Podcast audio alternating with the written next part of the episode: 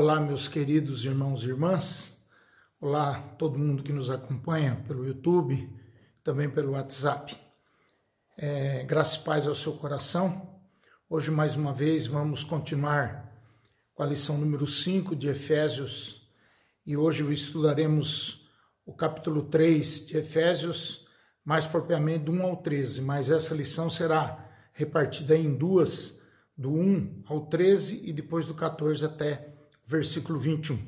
Essa primeira parte vai nos falar sobre o mistério revelado na pessoa de Cristo Jesus, quando o apóstolo aqui vai, de maneira muito sintetizada, mostrar aquilo que foi o ministério de Jesus, quer dizer, o mistério revelado na encarnação de Cristo junto à humanidade.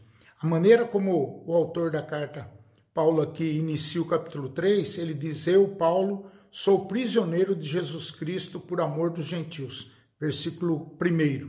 Ele indica que ele observou aqui nesse capítulo para abrir o coração e de nos revelar os propósitos de Deus em usá-lo de forma única, pessoal, em relação aos gentios que estavam separados de Deus, separados do amor e da graça, da misericórdia de Deus. Por isso ficou como conhecido como o apóstolo aos gentios. Paulo, o apóstolo aos gentios, que foi a promessa que Cristo fez a ele quando no encontro é, a caminho de Damasco.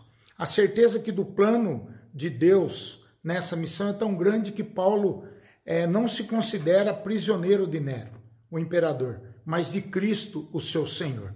Paulo tinha uma visão tão acurada da soberania de Deus que nunca via as prisões como incidentes, como empecilhos, como percalços, mas como parte integrante dos desígnios de Deus para com o seu povo. É, em outras palavras, Paulo sabia que ele iria ser usado por Deus para manifestar a glória de Deus entre os gentios. Ele conseguia ver em tudo o senhorio de Cristo na sua vida, como, como ele mesmo declara é, numa outra carta sua.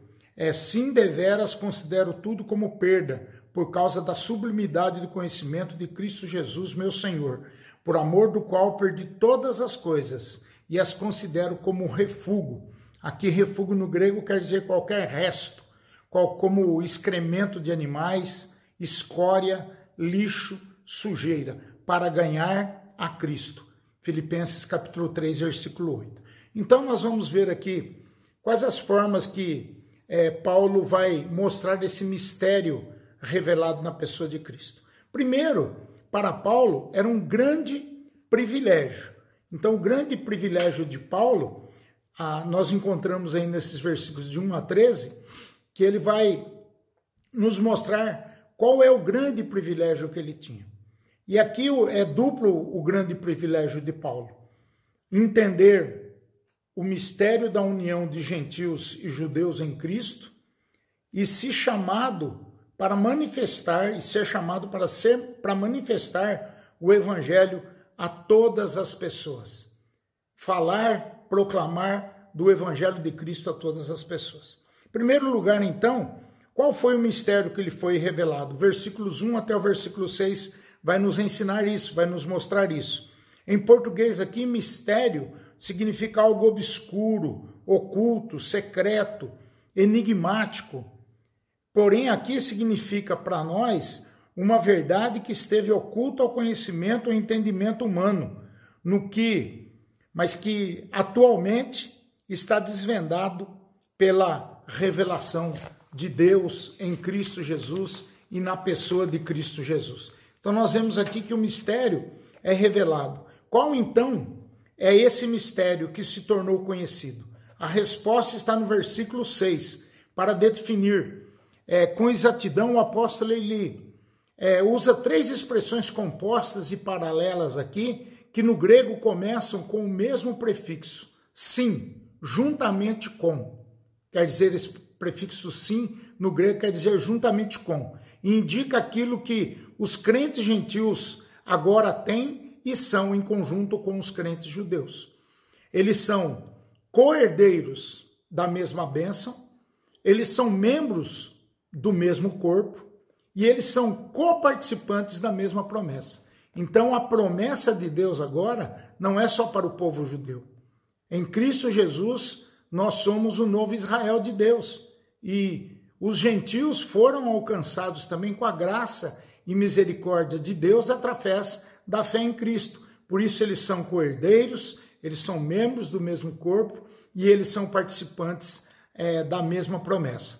Paulo está aqui declarando que, ao contrário da situação anterior descrita em Efésios 12, 2, 11 e 12, tanto gentios quanto judeus são agora herdeiros da mesma bênção, membros do mesmo corpo e participantes da mesma promessa. Resumindo aqui, nós podemos dizer que o mistério de Cristo é a união completa de judeus com gentios, por meio da união de ambos com Cristo Jesus, o nosso Senhor e Salvador. É, judeus e gentios seriam aqui incorporados em Cristo e na sua igreja em igualdade, sem qualquer distinção. Esta união completa entre judeus e gentios e Cristo era radicalmente nova, não mais aquela ideia é, da lei sinaítica, é, da lei do Antigo Testamento. Aqui era radicalmente nova e Deus revelou a Paulo vencendo o arraigado preconceito judeu. John Stott é quem diz isso e nos ensina isso. Houve uma mudança por completo aqui na forma de, de relacionamento de Deus com o seu povo, com o seu novo Israel, judeus e gentios. Segundo lugar, que o mistério lhe foi confiado, versículo 7 até o versículo 13 do capítulo 3 de Efésios. Agora o apóstolo sai do mistério e vai para o ministério. Né? Agora ele sai do, do mistério que nós falamos, dos, dos gentios serem herdeiros, membros do mesmo, co-herdeiros, membros do mesmo corpo e participantes, co-participantes da mesma promessa. Ele sai agora desse mistério para é, falar do seu ministério, do seu serviço, do seu trabalho, para aquilo que ele fora chamado. Isto é, já que o termo grego aqui, mistério, quer dizer uma verdade que esteve oculta, mas que agora está revelada. Paulo não poderia guardar para si a mensagem tão grandiosa e preciosa que foi nos revelada na pessoa de Cristo Jesus. Então, por isso que agora o mistério se torna mistério e porque agora ele é revelado na pessoa de Cristo Jesus. Então, no final do versículo 6, Paulo vai escrever que é por meio do evangelho que os cristãos judeus e gentil estão unidos a Cristo Jesus. Então aqui nós encontramos mais uma definição de evangelho: revelação de um mistério divino. Sendo assim, quando esse mistério é esse evangelho, que é um mistério, fora anunciado, ele é recebido por aqueles que ouvem, quem nele crê e se torna parte integrante desse mistério revelado. É dele que Paulo diz: fui constituído ministro. Então, é, Efésios 3,7, versículo 7, a segunda parte do, desse é, capítulo 3 que nós estamos conversando.